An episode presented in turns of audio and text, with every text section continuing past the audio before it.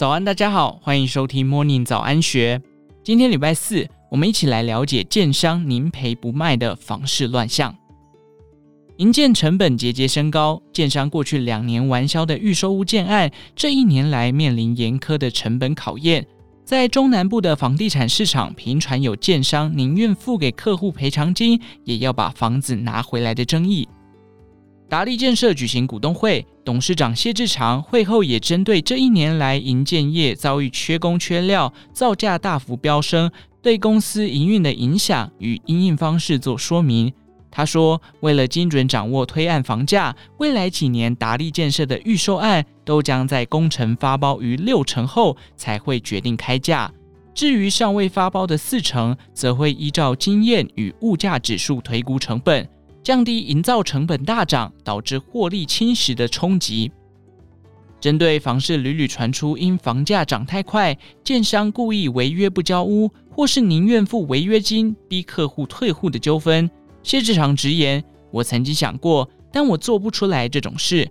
永续经营是达利的生命，只要做过一次，以后就无法在房地产市场立足。”他也透露。有电子业老板向他抱怨，在南科购置员工宿舍遭建商退户，虽然最后顺利拿回定金与违约金共四千万元，但这位老板却反问他：“你们建商怎么都这么没诚信？说话可以不算话？”让他非常感慨，建商给人的形象是如此不堪。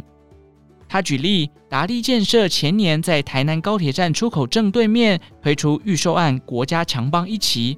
最后每坪成交价约二十万元出头，现在有客户换约，每坪成交价可达二十八万元。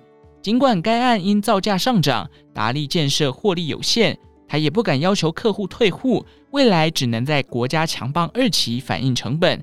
他换算未来每坪开价都将达三十五万元以上的水准。谢志长说。近期政府积极对建商祭出选择性信用管制，加上升息等隐忧，今年不会再大量购地。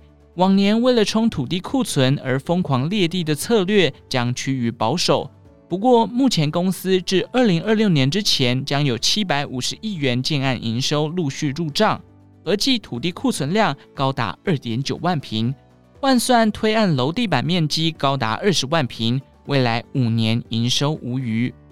以上内容出自《金周刊》编辑部，详细内容欢迎参考资讯栏下方的文章连结。最后，祝福您有个美好的一天，我们下次再见。